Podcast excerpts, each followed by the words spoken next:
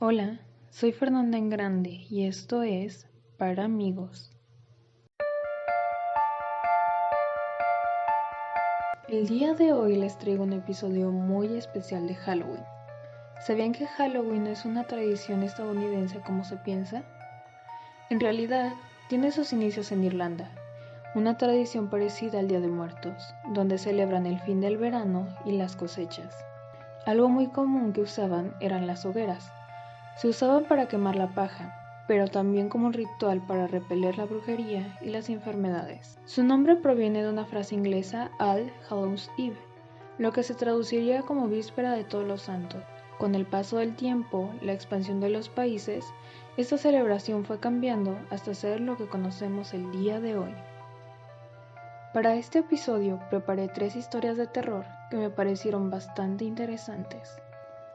La primera historia data cerca de los ochentas.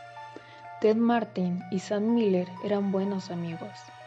Ambos pasaban mucho tiempo juntos, y en esa noche en particular estaban sentados sobre una valla cerca de una oficina de correos. Había un campo de nabos enfrente de la carretera, donde de repente vieron algo arrastrarse fuera del campo y ponerse de pie. Parecía un hombre, pero en la oscuridad resultaba difícil saberlo a ciencia cierta. Luego desapareció. Después salió por tercera vez y se dirigió directo hacia ellos. Llegados a ese punto, Ted y Sam sentían miedo y comenzaron a correr, pero cuando finalmente se detuvieron, pensaron que se estaban comportando como unos bobos no estaban seguros de lo que les había asustado, por lo que decidieron volver y comprobarlo. Lo vieron muy pronto, puesto que él venía a su encuentro. Llevaba puestos unos pantalones negros, camisa blanca y tirantes oscuros.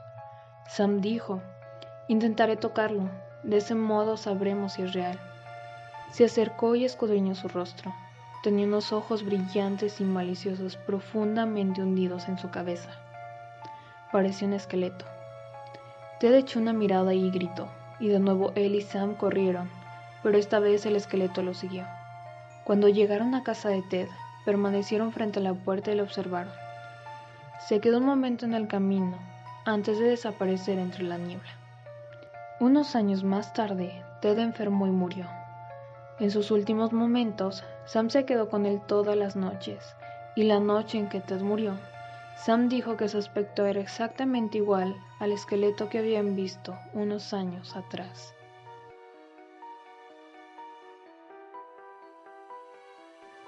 Sitio para uno más. Un hombre llamado Joseph Blackwell llegó a Indiana en un viaje de negocios. Se hospedó en la gran casa que unos amigos poseían en las afueras de la ciudad. Esa noche pasaron un buen rato conversando y rememorando viejos tiempos pero cuando Blackwell fue a la cama, comenzó a dar vueltas y no era capaz de dormir. En un momento de la noche, oyó un coche llegar a la entrada de la casa. Se acercó a la ventana para ver quién podría arribar a una hora tan tardía. Bajo la luz de la luna, vio un coche fúnebre de color negro, lleno de gente. El conductor alzó la mirada hacia él. Cuando Blackwell vio su extraño y espantoso rostro, se estremeció. El conductor le dijo, ¿hay sitio para uno más? Entonces el conductor esperó uno o dos minutos y se retiró. Por la mañana, Blackwell les contó a sus amigos lo que había pasado. Estaba soñando, dijeron ellos. Eso debe de haber sido, repuso él, pero no parecía un sueño. Después del desayuno se marchó a la ciudad. Pasó el día en las oficinas de uno de los nuevos y altos edificios de la urbe. A última hora de la tarde, él estaba esperando un ascensor que lo llevaría de vuelta a la calle, pero cuando se detuvo en su piso, ese se encontraba muy lleno. Uno de los pasajeros lo miró y le dijo, hay sitio para uno más. Se trataba del conductor del coche fúnebre. No, gracias, dijo Blackwell. Esperaré al siguiente. Las puertas se cerraron y el ascensor empezó a bajar. Se escucharon voces y gritos y un gran estruendo.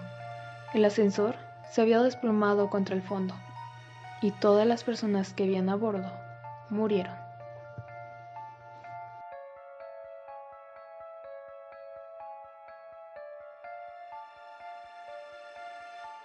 Anillos en sus dedos. Daisy Clark había estado en coma durante más de un mes cuando el médico dijo que finalmente había muerto. Fue enterrada en un fresco día de verano en un pequeño cementerio a un kilómetro y medio de su casa. Que descanse siempre en paz, dijo su marido, pero no lo hizo. A última hora de la noche, un ladrón de tumbas con una pala y una linterna comenzó a desenterrarla. Como la tierra seguía estando suelta, llegó rápidamente al ataúd y lo abrió. Su presentimiento era cierto. Daisy había sido enterrada portando dos valiosos anillos, un anillo de bodas con un diamante y un anillo con un rubí que brillaba como si estuviera vivo. El ladrón se arrodilló y extendió sus manos dentro del ataúd para arrebatar los anillos, pero estaban totalmente adheridos a sus dedos. Así que decidió que la única manera de hacerse con ellos era cortando los dedos con un cuchillo. Pero cuando cortó el dedo con la alianza, este comenzó a sangrar y Daisy Clark comenzó a moverse. De repente, ella se sentó. Aterrorizado, el ladrón se puso en pie. Golpeó accidentalmente la linterna y la luz se apagó. Podía escuchar a Daisy salir de su tumba. Al pasar junto a él en la oscuridad, el ladrón se quedó ahí, congelado de miedo, aferrando el cuchillo con la mano. Cuando Daisy lo vio, se cubrió con su sudario y le preguntó, ¿Quién eres? Al escuchar hablar al cadáver, el ladrón de tumbas corrió, y Daisy se encogió de hombros y siguió caminando. Pero llevado por su temor y confusión, pero llevado por su temor y confusión, el ladrón huyó en la dirección equivocada. Se lanzó de cabeza en la tumba aún abierta y cayó sobre el cuchillo que llevaba en su mano, apuñalándose a sí mismo. Mientras Daisy caminaba hacia su hogar, el ladrón se desangró hasta morir.